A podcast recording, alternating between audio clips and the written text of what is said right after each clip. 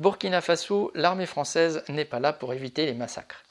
Dans la nuit du 4 au 5 juin a eu lieu la pire tuerie jamais perpétrée par un groupe djihadiste au Burkina Faso.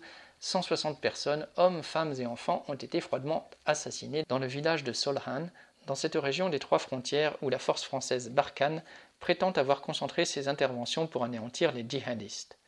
Ceux-ci ont d'abord visé le campement des volontaires pour la défense de la patrie, VDP, ces supplétifs recrutés parmi les habitants et censés défendre leur village. Ils ont ensuite massacré tous ceux qui leur tombaient sous la main, villageois et travailleurs du site d'orpaillage voisin. Terrorisés, les survivants se sont enfuis dans la ville voisine de Sebba, à une quinzaine de kilomètres, venant ainsi grossir le flot des 1,2 million de personnes qui ont dû fuir leur maison depuis six ans. Les groupes djihadistes sèment la terreur dans la région. Six villages sur les 18 que compte celle-ci sont désormais sous leur contrôle. Ils en ont chassé les instituteurs, les conseillers municipaux et y imposent la loi islamique, n'hésitant pas à couper les mains de ceux qu'ils accusent d'avoir volé. Dans les autres villages, ils se pavanent en plein jour et à visage découvert, comme s'ils étaient en terrain conquis. L'armée burkinabé est bien incapable de protéger la population. Le détachement cantonné à Sebba n'est intervenu que sept heures après que l'alerte a été donnée. À la mi-mai, le ministre de Défense, Shérif Si, avait fait dans la région une tournée qui s'était conclue par un triomphal citation La situation est revenue à la normale.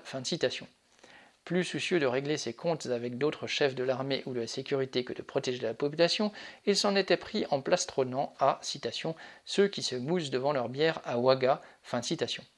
Dans ce panier de crabes que sont les institutions militaires burkinabées, la grande affaire est plus de profiter de cette situation pour s'enrichir que de mener la guerre aux djihadistes. La responsabilité de cette situation à la tête du Burkina Faso est historiquement imputable à la France.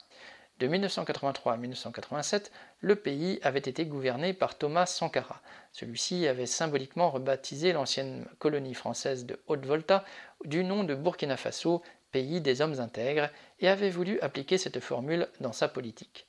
Les dirigeants français de l'époque, François Mitterrand, président, et Jacques Chirac, Premier ministre, le firent assassiner à l'aide de leur obligé, le président de Côte d'Ivoire, Houphouët-Boigny, et remplacé par un dictateur à leur service, Blaise Compaoré.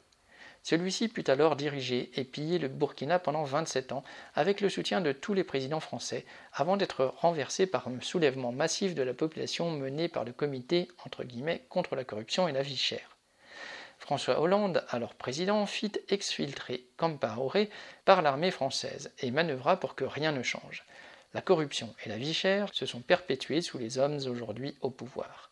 Quoi d'étonnant alors si un tel pouvoir, où l'exemple de la corruption vient du sommet, est bien incapable de protéger la population et si cette situation renforce les groupes djihadistes? Quant à l'armée française, son inutilité à éviter de tels massacres a une nouvelle fois été mise en lumière. Elle n'a jamais été présente au Burkina Faso que pour défendre les dictateurs et protéger des régimes pourris. Daniel Mescla.